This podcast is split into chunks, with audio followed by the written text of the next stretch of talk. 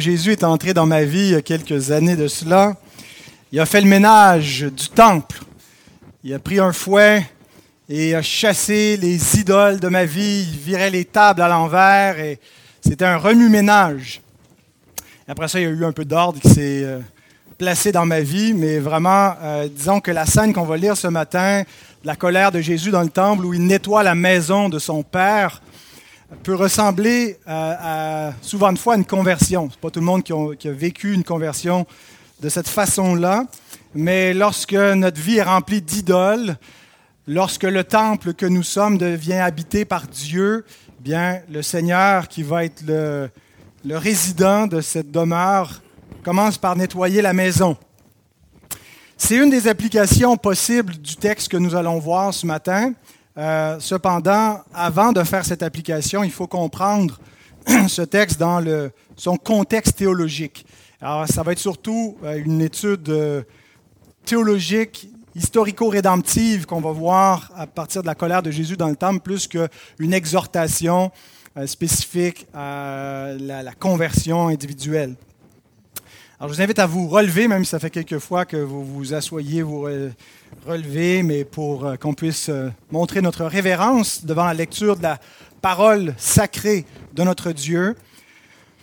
C'est tout un privilège, ce n'est pas la parole des hommes, c'est la parole de Dieu, une parole qui a été inspirée par lui, qui est sortie de lui, soufflée par son esprit, et c'est les mots mêmes que Dieu a voulu que nous entendions. Et ce matin, la portion des Écritures qu'on va étudier, c'est Matthieu 21, 12 à 17. Jésus entra dans le temple de Dieu. Il chassa tous ceux qui vendaient et qui achetaient dans le temple.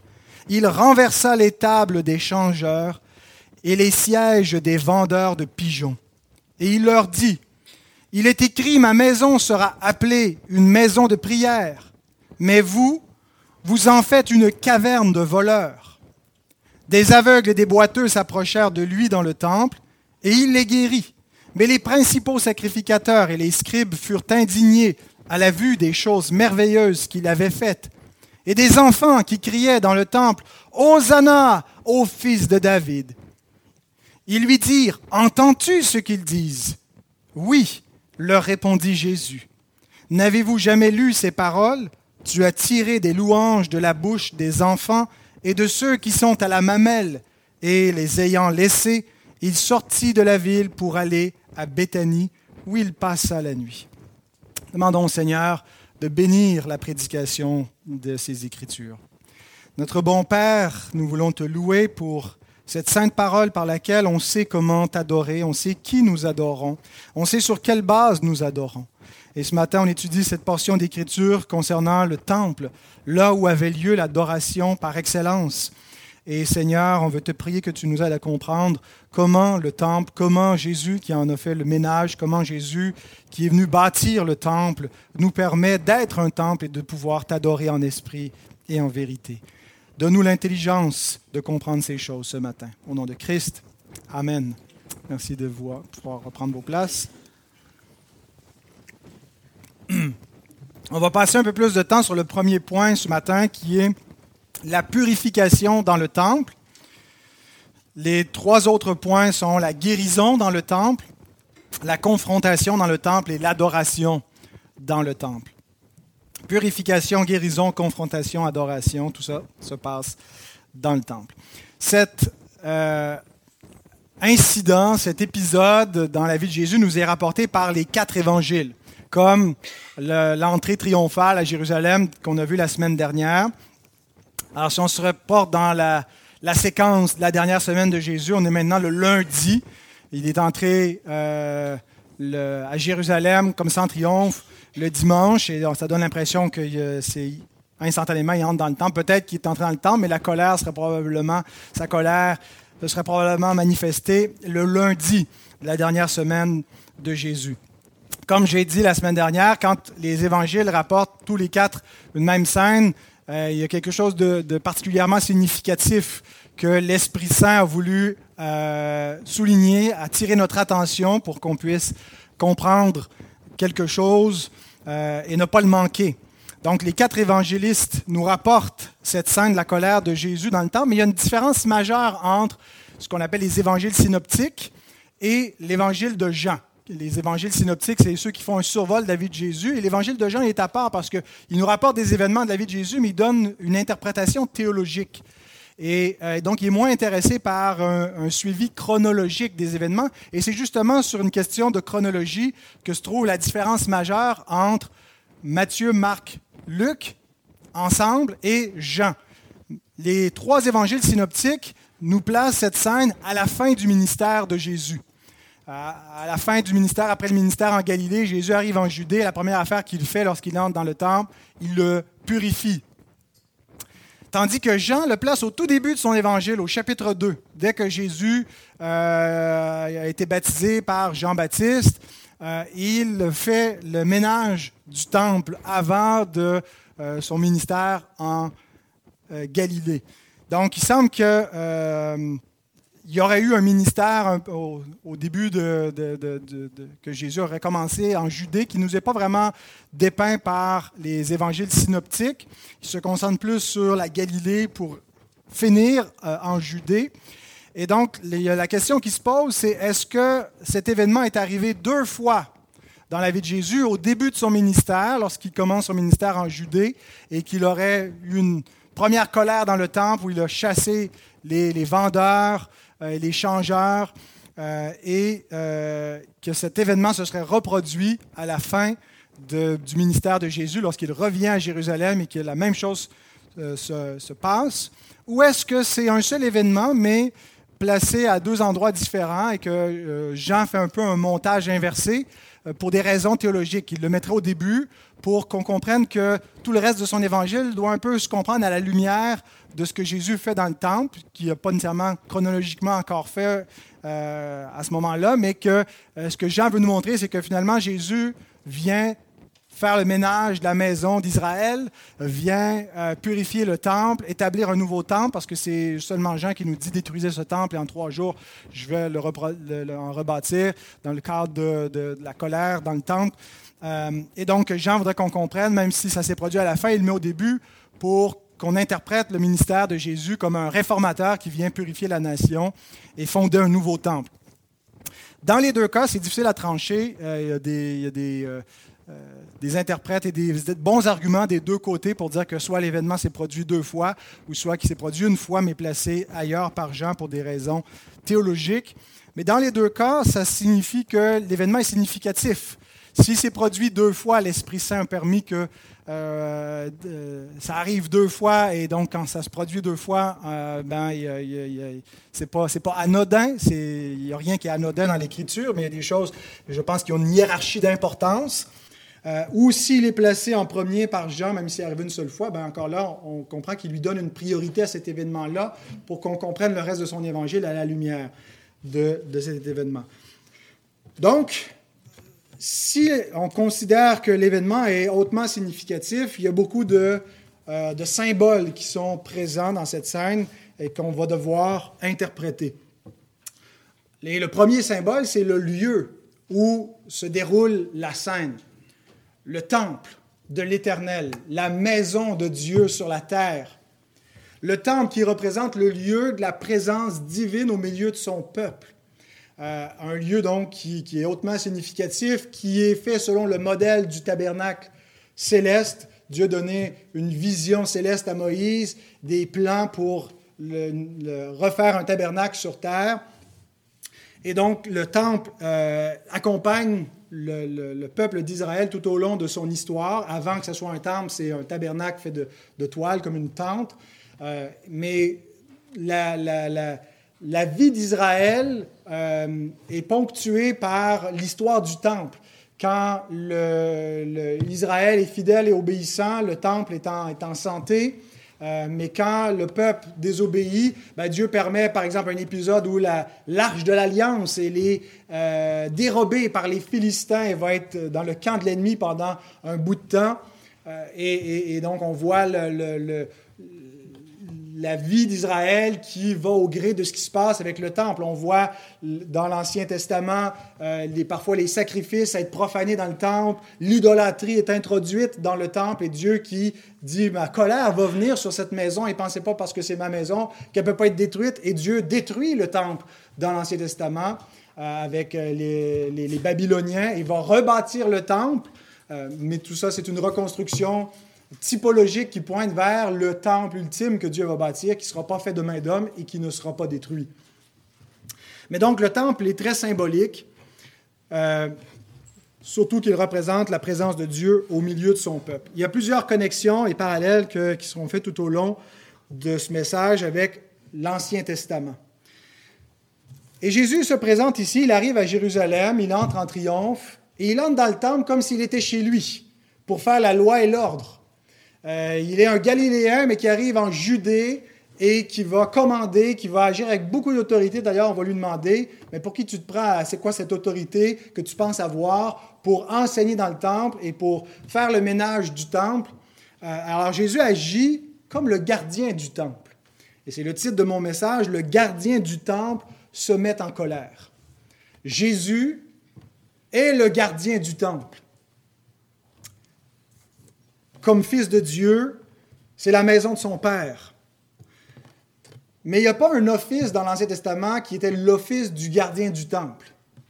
Il y a plutôt trois offices qui conjointement étaient appelés à garder le temple. L'office royal, l'office prophétique et l'office sacerdotal. Roi, prophète, prêtre ou sacrificateur.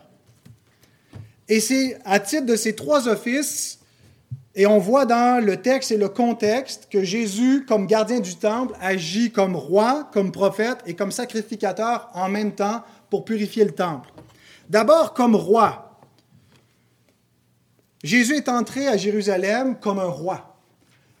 Et, la proximité de ces deux péricopes est significative. On a une procession royale. Il est acclamé comme le fils de David. C'est hautement significatif puisque c'était le fils de David qui devait bâtir la maison de l'Éternel et garder la maison de l'Éternel. Et donc, l'Esprit Saint identifie pour nous le vrai roi gardien du temple dans cette procession royale, le fils de David s'en vient et il s'approche de la maison de Dieu. Jésus lui-même s'est identifié comme celui qui allait bâtir la maison de l'Éternel dans Matthieu 16. On avait vu le parallèle avec les prophéties concernant le fils de David dans 2 Samuel 7, comme notre frère Sylvain l'a rappelé en introduction.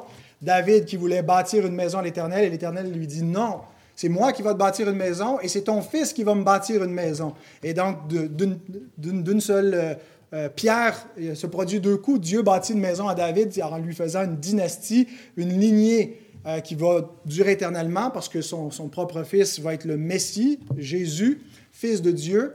Et c'est ce Messie qui va bâtir la maison de l'Éternel. Donc, c'est le fils de David qui bâtit la maison de l'Éternel et qui bâtit en même temps une maison à David. Typologiquement, c'était Salomon qui l'a fait, qui préfigurait le Christ. Euh, le roi de gloire, mais Jésus dit, il y a ici plus que Salomon. Le roi, tout au long de l'histoire du peuple, était un protecteur du temple. Et la conduite du roi déterminait la euh, bénédiction que Dieu allait accorder à sa demeure au milieu de son peuple, ou s'il allait faire venir la malédiction plutôt que la bénédiction sur cette demeure. Et constamment, quand on lit les livres des rois ou des chroniques, euh, chaque règne est évalué selon la fidélité du roi. Est-ce qu'il a été fidèle à l'Éternel comme l'a été David, ou est-ce qu'il a suivi la, voie des rois d'Israël, de Jéroboam, est-ce qu'il a été idolâtre? Et euh, au début, ça va assez bien pour les rois de Juda jusqu'à ce qu'ils euh, se mettent à suivre le, penchant, les mauvaises voies dans l'idolâtrie et que Dieu va annonce qu'il va faire venir le malheur sur Jérusalem et sur le temple. Mais à l'inauguration de la maison de l'Éternel, on lit dans Un roi, chapitre 3, chapitre 9, pardon, versets 3 à 8. C'est la, la, réponse de l'Éternel à la prière de Salomon lors de la dédicace. L'Éternel lui dit, J'exauce ta prière et ta supplication que tu m'as adressée. Je sanctifie cette maison que tu as bâtie pour y mettre à jamais mon nom, et j'aurai toujours là mes yeux et mon cœur. Voyez la promesse, voyez ce que symbolise la maison. Le cœur de Dieu est là. Les, les yeux de l'Éternel sont sur cette demeure pour veiller dessus, pour la protéger. Elle est le sanctuaire de Dieu au milieu des hommes. Voilà ce que représentait ce temple. Et donc Dieu continue à, garantir les bénédictions, mais il ajoute au verset 6, Mais si vous vous détournez de moi, vous et vos fils, et en particulier, il parle au roi d'Israël, aux fils du roi, euh, aux successeurs royaux la lignée davidique, si vous n'observez pas mes commandements et mes lois que je, vous que je vous ai prescrites, et si vous allez servir d'autres dieux et vous prosterner devant eux, j'exterminerai Israël du pays que je lui ai donné je rejetterai loin de moi la maison que j'ai consacrée à mon nom, et Israël sera un sujet de sarcasme et de raillerie parmi tous les peuples. Et si haut placée qu'ait été cette maison, quiconque passera près d'elle sera dans l'étonnement et sifflera. On dira, pourquoi l'Éternel a-t-il ainsi traité ce pays et cette maison? Donc voyez-vous comment le roi avait un rôle particulier pour demeurer fidèle et que sa fidélité garantissait la bénédiction de Dieu sur la maison de Dieu. Et inversement, son infidélité allait amener le courroux de Dieu sur cette maison. On voit à différents moments des rois réformateurs qui préfiguraient le, sauveur qui allait faire le ménage de la maison. Par exemple, le roi Josias, qui après un épisode d'idolâtrie de son père, euh, le roi euh, Manassé, il me semble de mémoire, euh, qui a versé gravement dans l'idolâtrie avant de se repentir. Josias est tout jeune lorsqu'il devient roi, mais son cœur est attaché à l'Éternel. Éventuellement, on découvre, on, retrouve la loi de Moïse. Imaginez, on avait perdu la loi de Moïse, on ne la connaissait plus, elle n'était plus lue. Euh, et il y avait parallèlement au culte de l'Éternel dans le temple un culte à Baal, il y avait un culte à Astarté. Et Josias se met en colère dans le temple, fait le ménage de la maison de l'Éternel et un peu comme Christ hein, va, sortir les idoles du temple. Euh, et non seulement du temple, mais de, l'ensemble de la nation. Et donc il est un peu une figure de, euh, du, du, vrai Josias, de Jésus qui devait venir.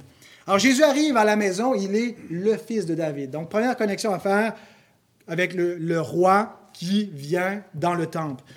Mais le roi n'est pas l'unique gardien du temple, il y a aussi le prophète dans l'Ancien Testament. Avez-vous remarqué que Jésus, c'est significatif lorsque le peuple de Jérusalem demande, mais qui est cet homme? Et la foule répond, c'est Jésus, le prophète de Nazareth ou de Galilée, au verset 11, euh, qui vient à Jérusalem donc avec un message pour le peuple. Il est présenté à la fois comme un roi, le fils de David, il est accueilli dans une procession royale, mais il est identifié au verset 11 comme le prophète. Et c'est le prophète qui devait venir. Celui qui n'a pas seulement un message, mais qui est le message, qui est la parole faite chair. C'est Jésus, le prophète de Nazareth, Matthieu 21, 11, en Galilée. Alors le rôle du prophète dans l'Ancien Testament, un de ses rôles, c'était de rappeler à l'ordre le peuple lorsqu'il déviait, hein, à la loi et au témoignage, de ramener à la parole euh, prophétique, de ramener aux oracles que Dieu avait donnés à Moïse, à ses ordonnances. Et euh, souvent, les prophètes ont été envoyés pour prophétiser dans la maison de l'Éternel, dans le temple, parfois même contre le temple, d'annoncer des oracles de jugement sur le temple. C'est le cas de Jérémie. Jérémie 26, verset 12. L'Éternel m'a envoyé pour prophétiser contre cette maison et contre cette ville, toutes les choses que vous avez entendues. Jérémie est un prophète de jugement. Il annonce que l'heure a sonné, c'est le, le, jour de la colère de l'Éternel qui va bientôt se manifester. Et ce n'est pas un message de réjouissance et de bénédiction que Jérémie est chargé. Premièrement, c'est un message de jugement sur euh, Jérusalem et sur son temple qui sera détruit. Euh, et, ces événements se produisent dans la vie même de Jérémie, euh, sous les armées du roi Nebuchadnezzar, avec Babylone, les Babyloniens qui vont envahir la Judée, qui vont détruire le temple et qui vont déporter la population. Et il annonce en même temps qu'il viendra des jours où Dieu va euh, rebâtir le temple, va refaire une alliance et qu'il n'y aura, plus d'idolâtrie qui va arriver. Mais Jésus entre ici comme un prophète, comme un Jérémie Et il vient avec un message de jugement. Et, dans les, les, jours qui vont suivre, la dernière semaine, Jésus va annoncer le jugement sur la nation d'Israël. Il n'annonce pas la bénédiction, il va leur dire que euh, malheur aux scribes, malheur aux pharisiens, malheur aux chefs de cette nation. Et Jésus déclare des imprécations et l'anathème sur la nation et dit que Dieu va vous livrer aux mains de vos ennemis parce que vous êtes rebelles, vous endurcissez vos cœurs à la voix de l'Éternel et vous allez aller jusqu'à rejeter ultimement celui que Dieu vous envoie. Et à cause de ça, vous ne connaissez pas ce qui serait nécessaire à votre paix et les jours de malheur vont fondre sur vous. Et Jésus va plus loin il va jusqu'à dire qu'il ne restera pas pierre sur pierre dans ce temple qui ne soit renversé. Jésus, tout comme Jérémie, le prophète, prophétise la destruction de Jérusalem et de son temple. Et la colère que Jésus fait dans le temple est un signe qui préfigure cette destruction et ce jugement qui s'en vient sur la nation et sur le temple. De la même façon que les prophètes, euh, non seulement euh, prophétisait par des paroles, mais aussi parfois par des gestuels, euh, comme, comme euh, euh, Jérémie qui va porter un joug ou Ésaïe qui va s'en aller nu et déchaussé au milieu de la ville pour dire ben, le peuple va être déporté, va s'en aller comme ça en exil, nu et déchaussé. Et, et, Jérémie qui porte son joug en disant vous allez être liés par un joug, par l'ennemi. Et donc Jésus, en faisant une colère dans le temple, montre que la colère de Dieu est sur cette maison et qu'elle sera bientôt renversée. Et Jésus cite deux prophètes. Et les deux prophètes qu'il cite sont significatifs, ce sont Ésaïe et Jérémie, deux prophètes qui ont annoncé la ruine de Jérusalem et la destruction du temple.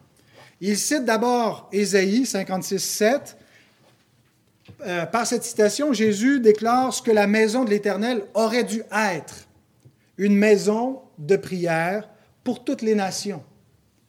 Ce, que l'idéal, ce que la maison, ce que le temple devait être.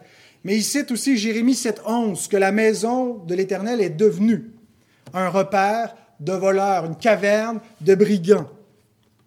Et le contexte du chapitre 7 de Jérémie, dans lequel Jésus prend cette, euh, cette citation. Vous en avez fait une, caverne, de, un repère de brigands, comme est-ce qu'il le dit dans Matthieu. Euh, voilà, une caverne de voleurs. Euh, ça vient de Jérémie 7, 11. Mais si on lit le contexte un peu plus large de Jérémie 7, Jérémie appelle le peuple à la repentance. Il ne fait pas seulement lui annoncer le jugement, mais il lui dit Repentez-vous pour échapper au jugement. Versets 3 et 4 de Jérémie 7. Ainsi parle l'Éternel des armées, le Dieu d'Israël, réformez vos voies et vos œuvres. Ça, c'est l'équivalent vétérotestamentaire de la prédication de Jean-Baptiste. Repentez-vous car le royaume des cieux est proche. C'est le message qu'on prêche encore aujourd'hui aux hommes. Repentez-vous de vos péchés parce que le jugement vient, vous allez périr. Réformez vos voies et vos œuvres et je vous laisserai demeurer dans ce lieu. Ne vous livrez pas à des espérances trompeuses en disant C'est ici le temple de l'Éternel, le temple de l'Éternel, le temple de l'Éternel. Et il continue en disant Toute votre croyance superstitieuse sur cette maison va partir en fumée si vous ne vous repentez pas, si vous ne réformez pas vos voies, si vous n'abandonnez pas vos autres dieux. Donc, il les appelle à la repentance. On est au temps de Jésus maintenant. Il n'y a pas de culte à Astarté, il n'y a pas de culte à Baal dans le temple. Euh, c'était beaucoup plus grave au temps de Jérémie. C'est quoi le problème exactement? Il y a des vendeurs euh, et des changeurs, mais c'était nécessaire parce que la monnaie courante, c'était la monnaie de Rome, mais pour revenir au temple, ça prenait les, les, shekels du temple, donc il fallait changer la monnaie. Euh, c'était pas pratique de transporter les offrandes de partout dans le territoire, d'arriver avec notre bétail, avec nos pigeons. Mieux valait les acheter directement à Jérusalem, sur place, puis les offrir là. Donc on amenait de l'argent, on le changeait, on achetait les offrandes, puis on, on offrait nos sacrifices, arrivé à Jérusalem quand on venait adorer. Euh, alors, c'est quoi le problème? Pourquoi est-ce que Jésus considère que cette pratique-là euh, était problématique au point qu'il vire les tables, qu'il chasse les vendeurs, qu'il fait un fouet avec des cordes et qu'il agresse les, personnes sur place pour les chasser de la maison? Warren Worsby, un commentateur, euh, explique en quoi consistait le problème exactement. Ce qui au départ était un service et une commodité pour les visiteurs venant de l'étranger se transforma rapidement en un commerce lucratif. Les marchands exigeaient des prix exorbitants et personne ne pouvait leur faire concurrence ni s'opposer à eux. Les historiens nous disent qu'Anne, l'ancien souverain sacrificateur, était le directeur de cette entreprise assisté par ses fils. Alors, vous savez, celui qui a présidé au procès de Jésus. Euh, alors, vous voyez un petit peu un problème avec ce prédicateur de réforme qui vient euh, euh, un peu jeter à terre son commerce, comme fera Paul avec, auprès des, des, des, Éphésiens, puis le temple, puis toute l'industrie, puis les, idolâtres vont être en colère quand on touche à leur faux Dieu. Alors, mais le faux Dieu ici, c'est l'argent. C'est Mammon. C'est Mammon qui est dans le temple. C'est ce, business lucratif que le souverain sacrificateur fait avec ses fils et il y a de l'abus. On n'est pas soucieux d'une adoration pour la gloire de Yahweh, mais de remplir nos poches. Et euh, le commentateur poursuit en disant, le but de la cour des non-juifs, parce que ce commerce avait lieu dans le parvis des païens, dans la cour des, nations, des, des, gentils, il y avait une place pour les étrangers qui puissent venir à la maison de Dieu pour prier. Donc, c'était dans la cour des non-juifs que ça avait lieu, ce commerce. Et le but de cette cour, c'était de donner l'occasion aux parias d'entrer dans le temple et d'apprendre, grâce à Israël, à connaître le vrai Dieu.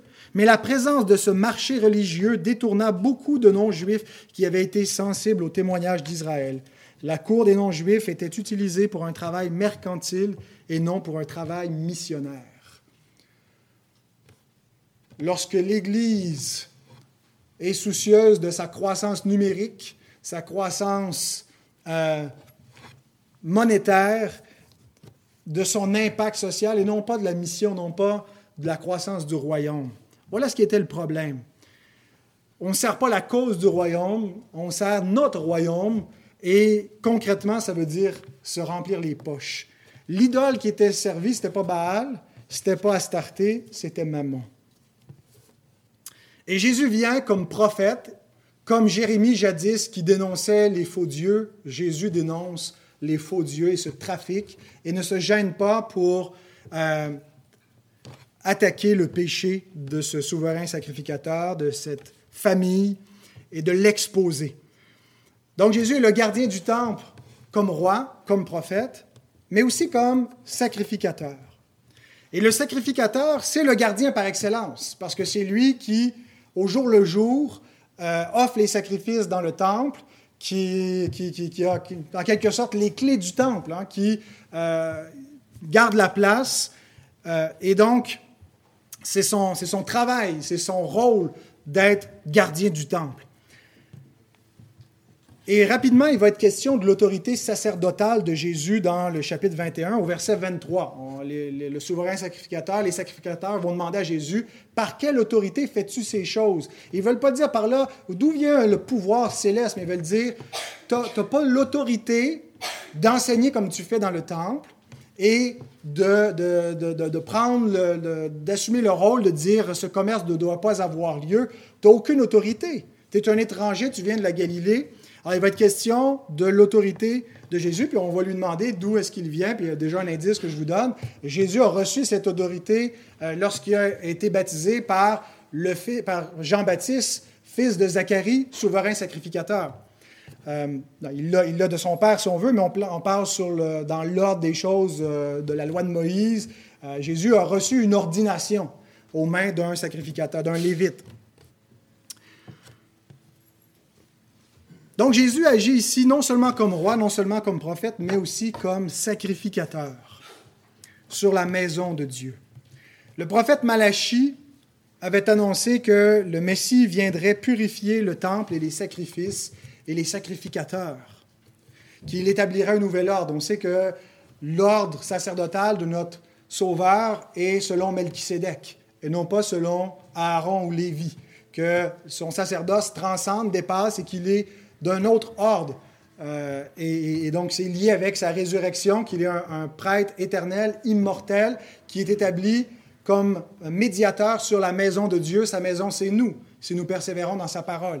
Et donc, c'est un nouveau temple qu'il a établi, mais il entre dans cet ancien temple aussi à titre de sacrificateur qui avait été annoncé. Le Messie non seulement devait être un roi, devait être un prophète, mais devait être un sacrificateur. Et Malachie nous annonce cela au chapitre 3, versets 1 à 4. Et soudain entrera dans son temple le Seigneur que vous cherchez et le messager de l'alliance que vous désirez. Voyez-vous, ce n'est pas deux personnes.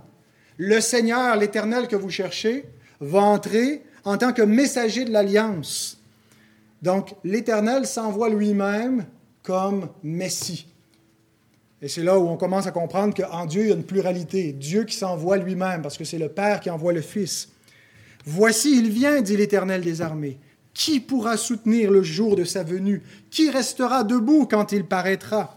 Car il sera comme le feu du fondeur, comme la potasse des foulons. Il s'assiera, fondra et purifiera l'argent. Il purifiera les fils de Lévi.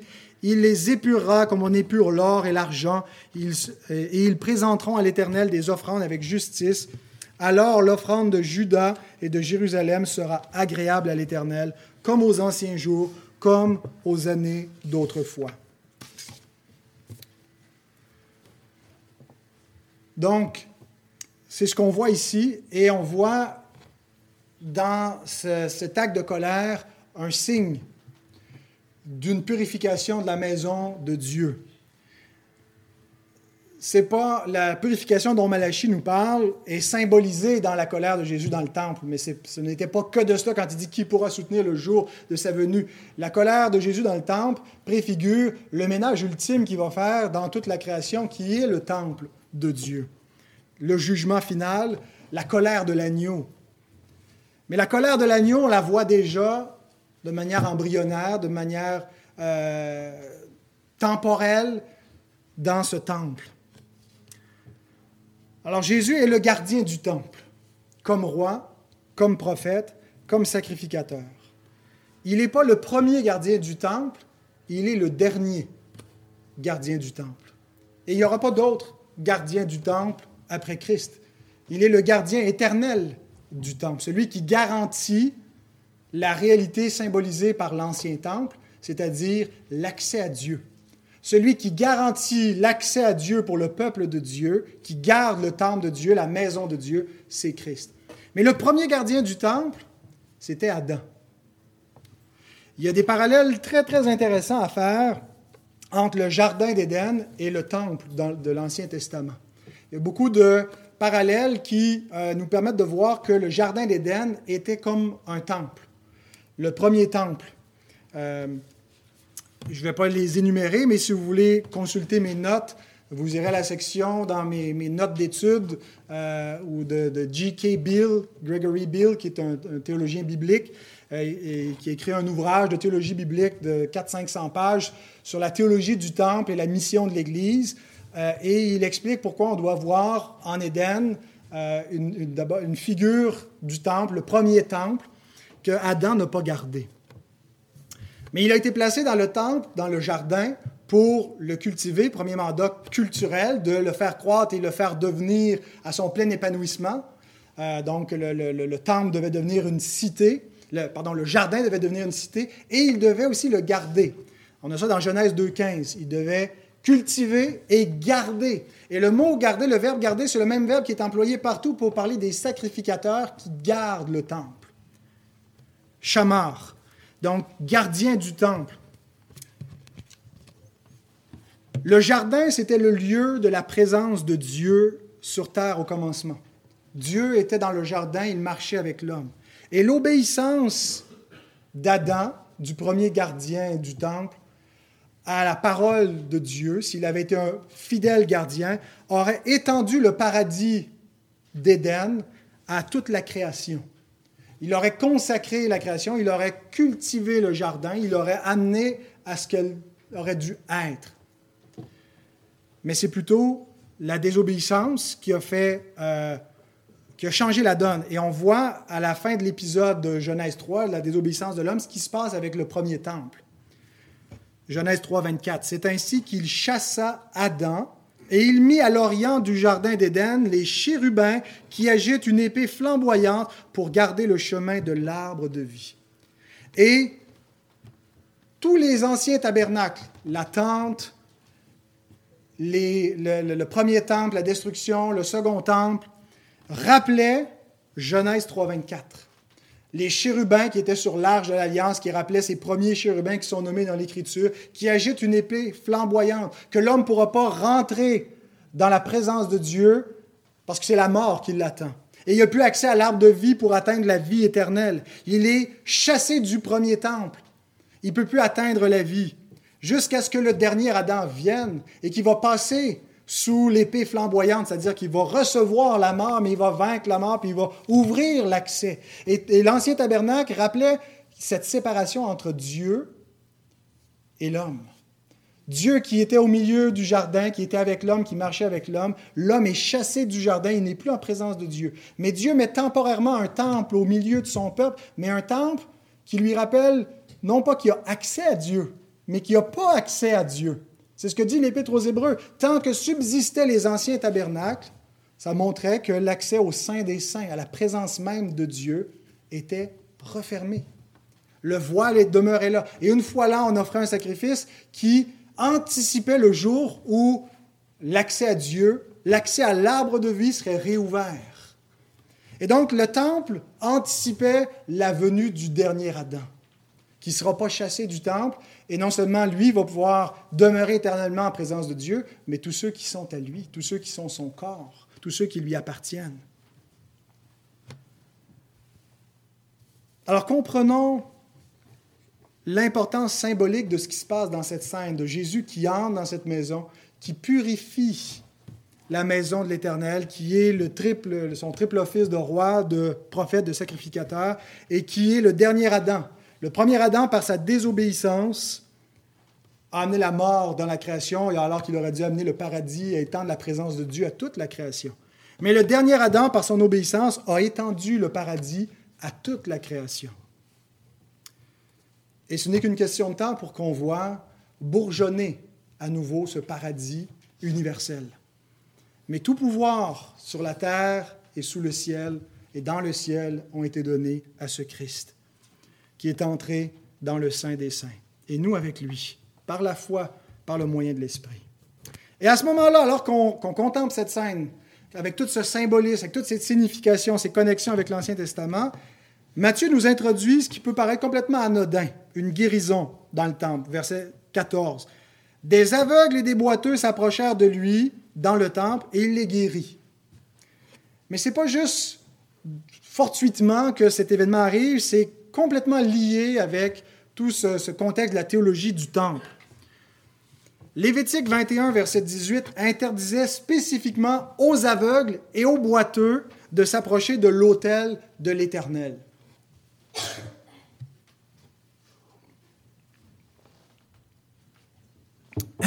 Dieu exigeait que les sacrificateurs aient une perfection physique pour pouvoir s'approcher de lui parce que la perfection physique symbolisait la perfection spirituelle.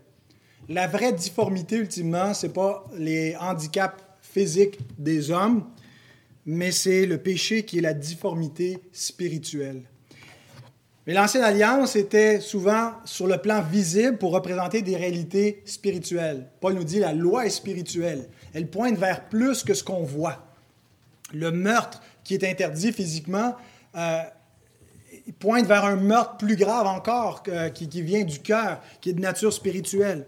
Et, donc, l'interdiction pour des gens qui, avaient une difformité de s'approcher de Dieu euh, était pour des raisons pédagogiques, pour montrer que euh, tant aussi longtemps qu'on a cette difformité spirituelle, on n'a pas accès à Dieu. Et remarquez comment Matthieu formule, il reprend pratiquement la formule de Lévitique 21-18, des aveugles et des boiteux s'approchèrent de lui. Le verbe s'approcher parce que Moïse dit dans Lévitique qu'ils ne peuvent pas s'approcher de mon autel. Mais là, il s'approche de celui qui est l'Éternel, fait chair, de celui qui est le sacrifice lui-même, qui est l'autel lui-même.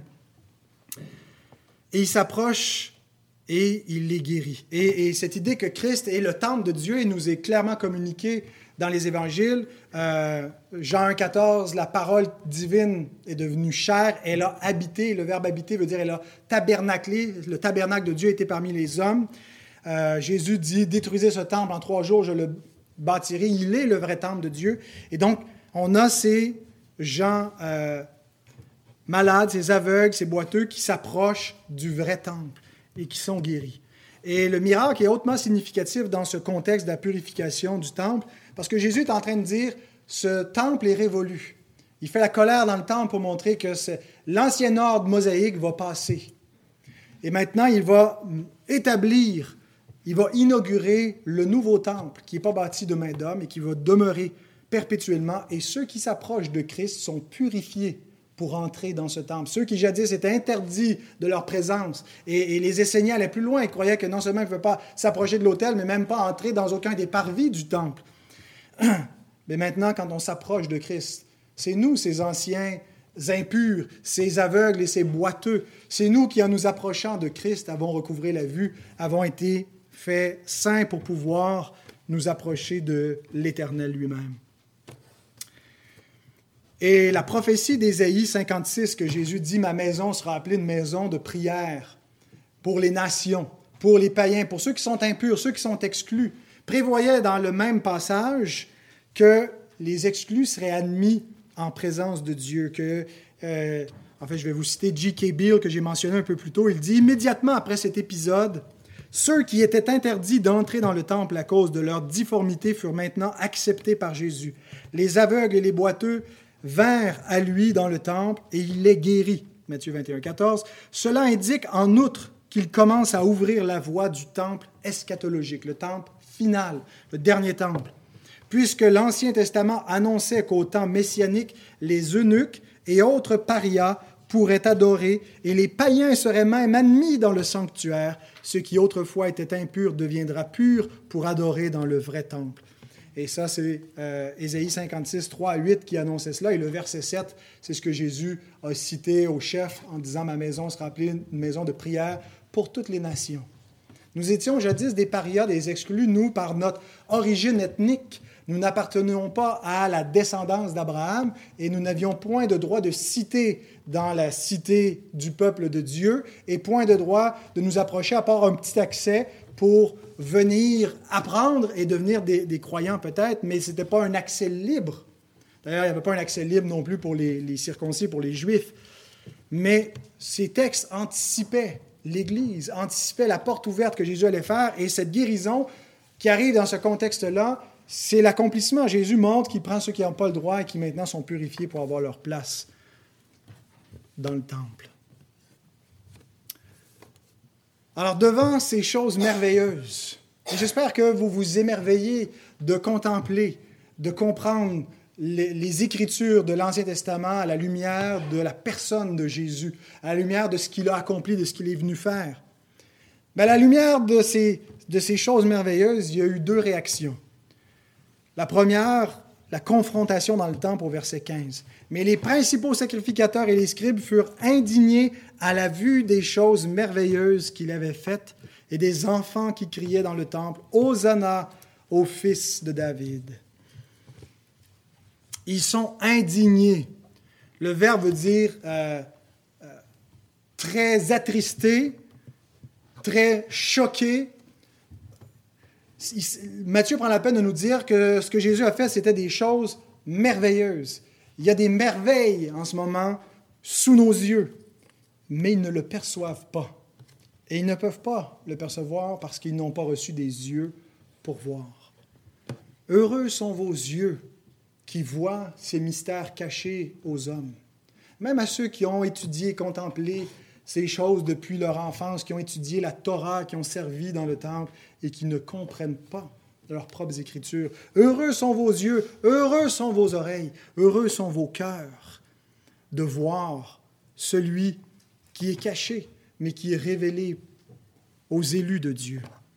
Et la réaction de ceux qui n'ont pas des yeux pour voir, c'est qu'ils sont choqués par l'action de Jésus. Qu'est-ce qu'ils voient? Qu'est-ce qu'ils perçoivent? Ils perçoivent un homme qui renverse leur table, qui chasse les vendeurs, qui se met en colère et qui les appelle à la repentance, qui déclare le jugement contre leur conduite avec une pleine autorité. Mais le monde est outré lorsqu'il se fait condamner, lorsqu'on s'attaque à ses idoles. Le monde n'a aucun problème qu'on adore notre Jésus. Il y a un problème lorsqu'on déclare que leurs dieux sont des faux dieux. Et que s'ils continuent de les servir, ils vont périr avec leur faux Dieu. Et là, le monde est outré et il est choqué, comme ici lorsque Jésus s'attaque à leur idolâtrie. Ils sont offusqués qu'on puisse oser acclamer un tel Jésus comme Seigneur, comme Sauveur, approuver ce qu'il fait, déclarer qu'il est juste de juger les hommes, de condamner leur idolâtrie, qu'il est bon parce qu'il les appelle à venir à lui. Les hommes sont offusqués qu'on donne une louange à un tel Seigneur. Et leur question, quand ils demandent Entends-tu ce qu'ils disent? N'exprime pas l'étonnement Wow, entends-tu ça? C'est extraordinaire, mais exprime l'indignation. Reprends tes disciples, comme on lit dans Luc 19, 39. Ne les laisse pas dire une telle chose, c'est blasphématoire, ces cris de louange qui font entendre. Mais remarquez aussi que Jésus ne rejette pas la louange. Il a refusé euh, le couronnement des hommes lorsqu'il était poussé par de mauvaises motivations. Mais Jésus accepte la louange, accepte l'adoration. Pourtant, il est humble. Il est humble au point qu'il va s'humilier jusqu'à la mort. Ce n'est pas par orgueil, c'est parce qu'il est digne, c'est parce qu'il agit selon la vérité. Il doit recevoir cette louange, elle lui est due. Et on termine avec ce dernier point, l'adoration dans le temple, versets 16 à 17. Il lui dit, Entends-tu ce qu'ils disent? Oui, leur répondit Jésus. N'avez-vous jamais lu ces paroles? Tu as tiré des louanges de la bouche des enfants et de ceux qui sont à la mamelle. Et les ayant laissés, il sortit de la ville pour aller à Béthanie, où il passa la nuit. Jésus considère que ce qui se passe à ce moment-là a été prophétisé dans le psaume 8.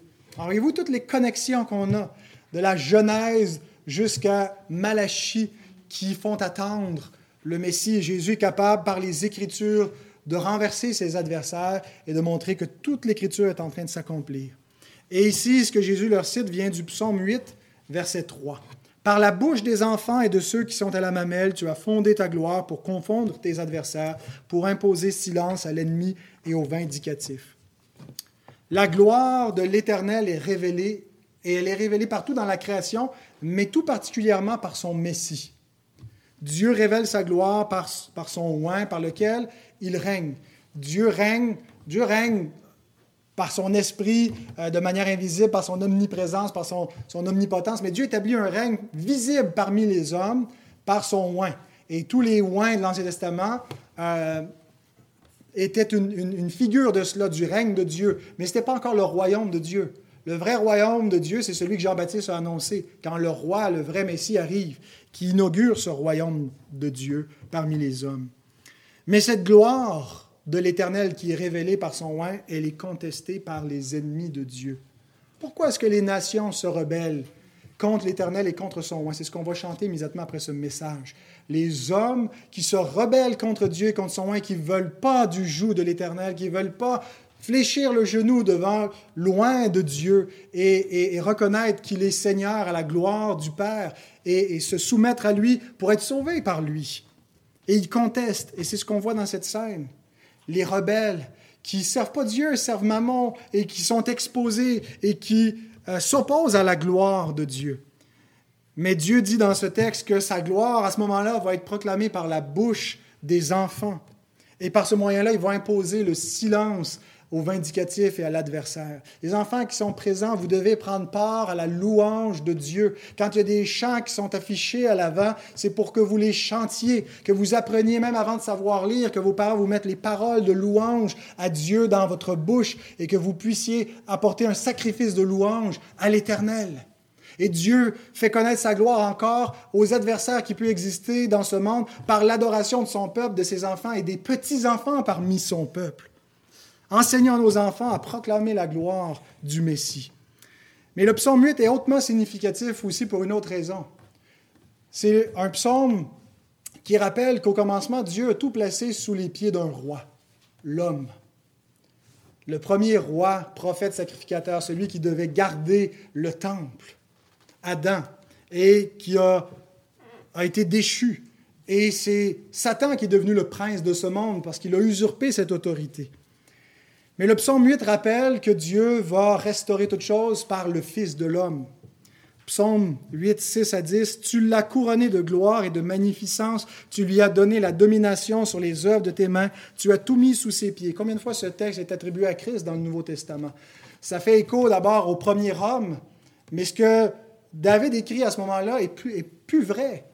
C'était vrai au commencement, oui, l'homme était le Seigneur de la création, mais c'est un Seigneur déchu, jusqu'à ce que vienne le dernier homme qui va conquérir la création en vainquant celui qui est devenu le roi usurpateur, le diable, pour le renverser par son pouvoir.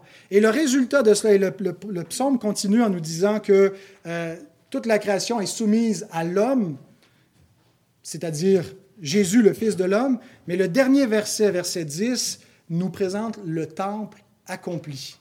Pas le temple dans sa forme euh, anticipatoire, mais dans sa forme finale eschatologique, c'est-à-dire toute la création qui est devenue le temple de Dieu.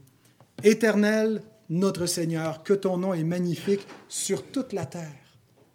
Sur toute la terre, les louanges de Dieu vont être proclamées. Il n'y aura plus un ennemi, un adversaire, il n'y aura plus rien qui va s'opposer à l'Éternel, parce que le temple, la présence de Dieu va remplir, puis c'est ce qu'on voit dans l'Apocalypse. Il n'y a pas de temple parce que c'est la présence de Dieu même qui est le temple partout et il habite dans tout l'univers. Il est déjà de manière omniprésente, mais il va y avoir une présence visible de Dieu dans toute la création. Et c'est le Christ qui, par sa domination, par l'accomplissement de ce que symbolisait le temple, qui nous donne cette réalité dans laquelle on est déjà entré, mais pas encore. On l'attend avec espérance. Alors cette scène, bien aimée, nous révèle deux choses. Le jugement qui vient par la destruction du premier temple terrestre. Jésus annonce le jugement sur cette nation et le premier ordre qui va disparaître et l'établissement, la construction d'un nouveau temple céleste. Et lorsque il était crucifié, les passants qui l'injuriait disait entre autres dans Marc 14, 58, Nous l'avons entendu dire, je détruirai ce temple fait de main d'homme, et en trois jours j'en bâtirai un autre qui ne sera pas fait de main d'homme. Exactement. Exactement, et c'est par sa mort et sa résurrection que Jésus allait faire cela. Donc, dans cette scène, nous avons la colère de Jésus, la colère du gardien du temple, qui est un précurseur de la colère de Dieu sur Israël et le temple d'Israël, qui eux-mêmes la destruction de Jérusalem et d'Israël, qui est un précurseur du jugement final sur toute la création. Mais au milieu de cette scène, on a aussi la louange dans le temple, qui est un précurseur de l'adoration de Dieu par son Christ, c'est-à-dire qu'on adore Dieu par Christ sur toute la terre. Et en ce moment même, partout sur toute la terre, dans toutes les langues des peuples sont réunis des gens qui, comme nous, adorent Dieu par Christ.